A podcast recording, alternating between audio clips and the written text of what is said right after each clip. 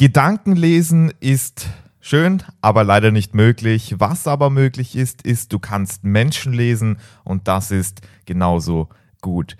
Vielleicht kennst du den Mentalisten. Der Mentalist ist dafür bekannt, dass er einfach gewisse Hinweise aufnehmen kann, die andere Menschen verpassen. Und in dieser Episode geht es um diese Hinweise, die du in der Körpersprache von deinem Gegenüber wahrnehmen kannst, um ihn oder sie zu lesen. Und damit herzlich willkommen zum Rhetorik-Podcast Rhetorik Geheimnisse. Mein Name ist Rudolf Wald und vor mir der wunderbare Nikolaus Zwickel. Und da muss man dazu sagen, das ist jetzt wirklich eine sehr, sehr mächtige Sache, über die wir heute reden werden.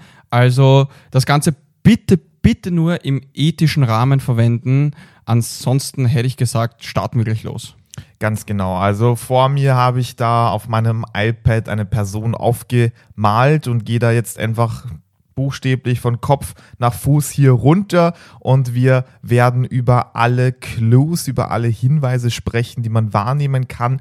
Und hier muss man auch verstehen, ähm, viele Personen achten eben nicht auf ihre Körpersprache. Zum Beispiel gibt es auch Micro-Expressions, also äh, gewisse Veränderungen bei den Gesichtszügen, die kann man gar nicht steuern. Das bedeutet, wenn du diese Hinweise auch wirklich lesen kannst, dann kriegst du einfach etwas von der anderen Person mit, das sie vielleicht auch gar nicht preisgeben möchte.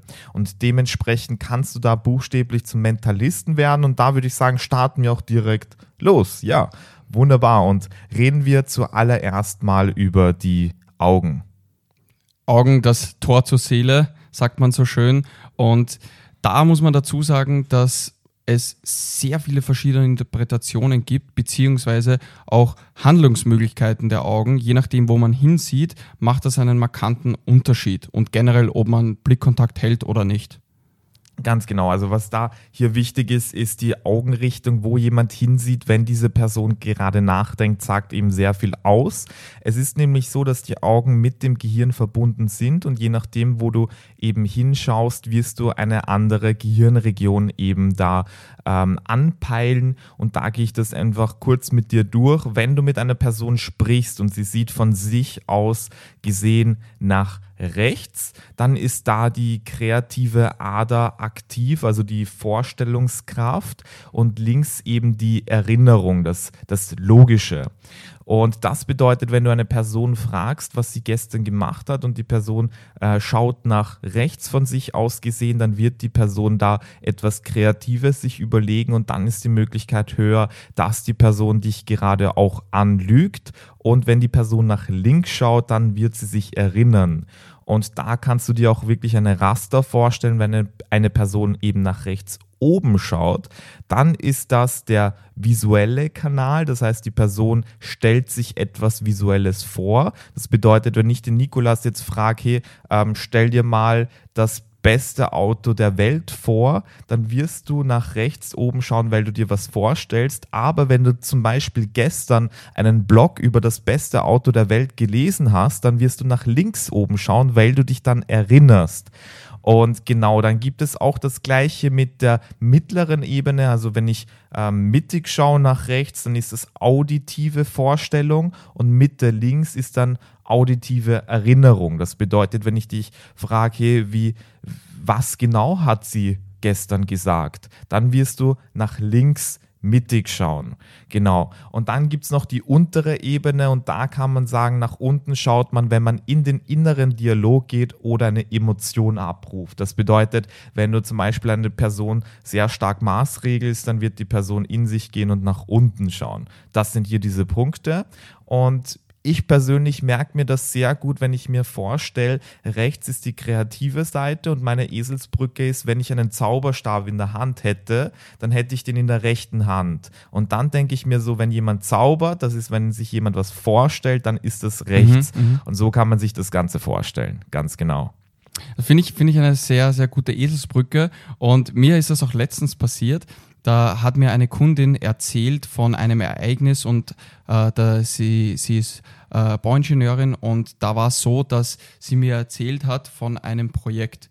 Und dann hat sie das Ganze beschrieben und ich habe mir das dann richtig vorgestellt und ich habe mich selber ertappt, wie ich dann auf einmal kurz nach äh, oben rechts geschaut habe, um mir das Ganze vorzustellen, weil ich habe das noch nie gesehen Mhm. und eben hier die kreative Seite. Also das, da, das kann man auch an sich selbst beobachten und natürlich an anderen Personen.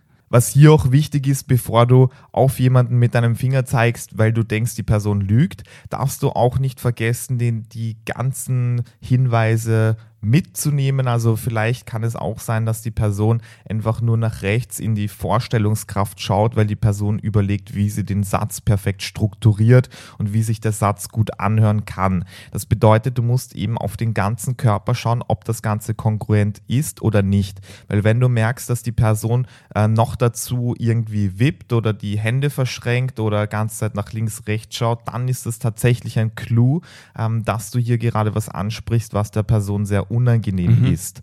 Genau. Und es ist nämlich so, wenn man etwas Falsches sagt, aber man weiß, das ist nicht richtig, dann löst das eben Spannung aus im Körper, weil man nicht mehr kongruent mit sich selbst ist. Und diese Spannung kann man ablesen. Und genau, damit kommen wir auch zum nächsten Punkt und da sind wir noch bei Micro Expressions, was nämlich äh, der Fall ist, wenn man diese Spannung spürt, weil etwas unangenehm ist, dann beißen viele Personen mit dem Kiefer zusammen. Und wenn man mit dem Kiefer zusammenbeißt, also du kannst es jetzt einfach kurz probieren, dann wirst du merken, dass links und rechts bei den Backen eine kurze ähm, Erhöhung er- entsteht und diese Erhöhung kannst du eben auch wahrnehmen, wenn du dich selbst drauf trainierst, dass wenn du etwas ansprichst und die Person äh, spannt eben diesen Bereich an, dann ist das gerade sehr unangenehm, an was die Person gerade denkt. Und was du da machen kannst, du kannst das Thema ganz einfach dann wechseln oder eben du weißt, dass da etwas ist, etwas, wo ein emotionaler Reiz auch da ist. Also da sind wir schon sehr in der Mentalisten-Schiene gerade. Genau. So, hier auch gleich zum nächsten Punkt. Da bleiben wir gleich bei Micro-Expressions noch immer. Und zwar die Nasenflügel sind sehr, sehr interessant, wenn zum Beispiel eine Person, also Nasenflügel, wenn diese so beben, du kannst es mal probieren, ob du deine Nasenflügel anpeilen kannst, weil das ist auch etwas sehr Unbewusstes. Das ist eben Erregung oder Ekel. Und jetzt fragt man sich, okay, das sind zwei sehr konträre Sachen. Naja, man kann auch erregt sein. Also Erregung und Ekel, das sind so stark vibrierende Emotionen. Also man kann auch erregt sein, weil zum Beispiel eine Idee so krass ist, sage ich jetzt einfach mal. Und da kommt diese Erregung. Und da merkt man einfach, okay, da ist auch wieder ein emotionaler Spike da. Und das sind so ein paar Micro-Expressions. Auch noch zu den Augen, was wichtig ist, ist eben, du kannst äh, auch sehen, ob eine Person gerade wirklich lacht, ob sie etwas witzig findet oder ob diese Person vielleicht ähm, gute Miene, böses Spiel spielt. Und zwar, wenn du sehen möchtest, ob eine Person gerade wirklich herzhaft lacht, dann müssen sich auch da die Augen falten, also links und rechts vom Auge eben auch leicht anspannen, weil da wirklich dann alle Muskeln mitlachen und dann weißt du einfach, okay, die Person findet das tatsächlich gerade amüsant, humorvoll, lustig, ist gerade ähm, motiviert und freudvoll oder wenn du einfach nur siehst, nur der Mund lacht, also die äh, Mundwinkel sind nach links und rechts gezogen, dann weißt du eben, okay, die Person lacht vielleicht aus Höflichkeit oder irgendwas passt da auch tatsächlich nicht. Ich finde, das kann man auch sehr, sehr gut an Fotos erkennen, ob jemand wirklich äh, authentisch lächelt oder ob das so ein aufgesetztes Lächeln ist. Sieht man noch sehr stark, finde ich, auf Fotos. Ganz genau, ganz genau. Also wenn man zum Beispiel authentisch schön lachen möchte bei einem Foto, dann, was sich da gut anbietet, dass man wirklich an was Schönes, an was Witziges denkt Ja. eben und dann hat man hier auch ein, ein schönes Lächeln eingefangen. Und auch noch wichtig, wenn wir bei den Augen sind, die Art und Weise, also die Augenrichtung ist sehr wichtig, eben haben wir schon gesagt, aber was auch wichtig ist, wenn du wenn du feststellen möchtest, wer in, einer, in einem Raum, also wenn du eine Gruppe von Menschen in einem Raum hast, wer da sich gut kennt und sich gut mag, dann kannst du einfach schauen, wer schaut zu welcher Person, wenn sie gerade lacht. Also angenommen, es passiert etwas sehr Witziges, alle lachen, kannst du einfach schauen, man sagt, kannst du einfach schauen, wer wohin sieht und dann merkst du einfach, okay, wenn Person A plötzlich zu Person B schaut, dann merkst du, dass die sehr eng miteinander ja. sind oder dass eine Person vielleicht Interesse tatsächlich auch hat an der anderen Person. Okay. Und wir merken gerade, mit Micro-Expressions haben wir gut eine sehr gehirngerechte, leicht verdauliche Episode erledigt sozusagen und damit würde ich sagen, wir gehen, werden das Thema dann in der nächsten Pers äh, Episode weiter aufmachen ja. und mehr darüber sprechen. Dann geht es eben um die anderen Bereiche des Körpers. Und ich denke, da waren schon einige Sachen dabei. Extrem interessant, extrem mächtig auch. Und da, da kann man wirklich Menschen lesen. Genau das, das kann man damit machen. Absolut.